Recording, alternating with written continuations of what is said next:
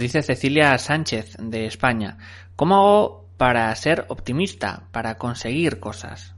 Nos dice Cecilia Sánchez de España, ¿cómo hago para ser optimista, para conseguir cosas? Vale, genial. Para mí el optimismo, como se los decía anteriormente, es simplemente sentarte un rato a tener esa conversación contigo y empezar a hacer como una especie de DAFO personal, donde tú vas a mirar básicamente cuáles son tus fortalezas, cuáles están siendo tus debilidades, cuáles son tus oportunidades, qué es eso que, que, que tú crees que si trabajas constantemente en ti puede llegar a convertirse en algo que tienes y que forma parte de tu mundo y de tu ADN. Entonces, básicamente, cuando tú haces ese análisis de sentarte frente a ti, siendo sincera, siendo muy honesta, viendo esas cosas claras y oscuras eh, que todos tenemos, vas a empezar a entender cuáles son los recursos con los que tú cuentas, vas a, empezar a cargar esa mochila, ese equipaje lleno de herramientas que te van a permitir a ti poner cada una de ellas al servicio de esos objetivos o de esos planes que tienes para poderlos cumplir. Nos vamos a ir con un mensaje de voz de una espectadora. Ahí va. Por la respuesta. Mi nombre es eh, Marta Álvarez, llamo de Madrid, España, y mi consulta es si ser tan optimista no se llega a convertir de pronto en, en un deseo, en estar esperando algo de alguien o de algo que al final termina siendo dañino, porque si no lo conseguimos se puede transformar en dolor. Gracias por la respuesta. A ti, muchísimas gracias. Bueno, básicamente, para mí el optimismo no es un optimismo quieto, no es un optimismo de esperar.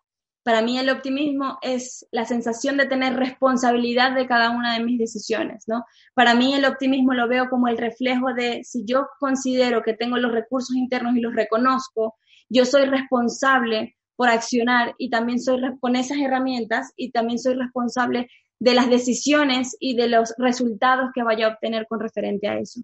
Entonces, no es un optimismo inmóvil, más bien es, un, optimismo que te permite estar en constante movimiento, porque tú sabes que para cada situación tienes una herramienta con la que enfrentarte. Y si no la tienes, tú lo que haces es trabajar en función a eso. Entonces es, digamos, un aprendizaje constante y sobre todo con mucha responsabilidad, porque si tú entiendes que de cada una de tus decisiones eres tú el responsable de ello, sin duda vas a empezar a tener una vida mucho más consciente, una vida mucho más responsable y te vas a parar a tomar las mejores decisiones por y para ti.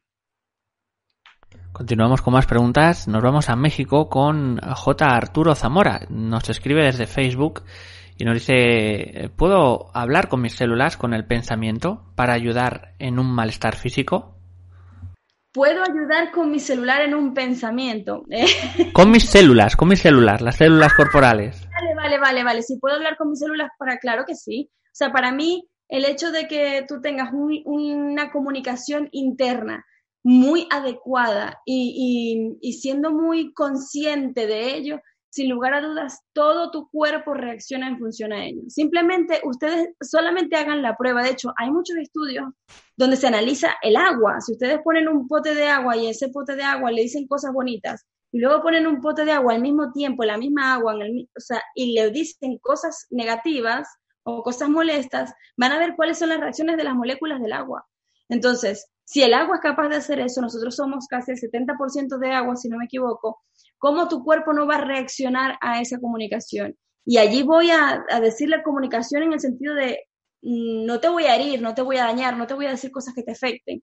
Muy al contrario, voy a decirte cosas que te ayuden a ti a levantarte, a sentirte mejor, porque este es mi, mi vehículo y como es mi vehículo es la mejor relación que yo pueda tener con él.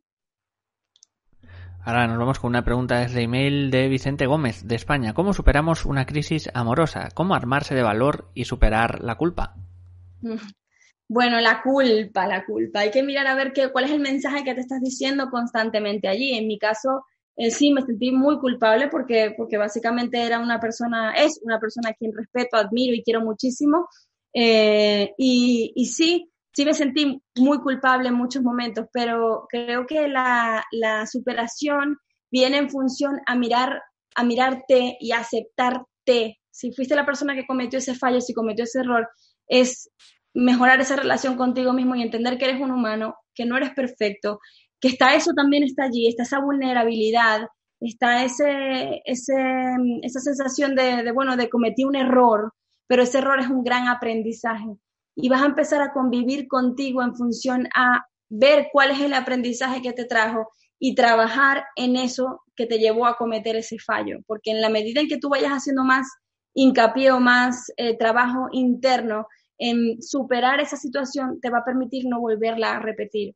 Muchas veces pasa que nos metemos en otra relación simplemente por tapar el vacío, llenar el vacío que dejó esa persona o, o olvidar el dolor, pero básicamente no te va a permitir hacer ese trabajo que es muy necesario hacer para poder ir evolucionando e ir creciendo y no cometer los mismos errores.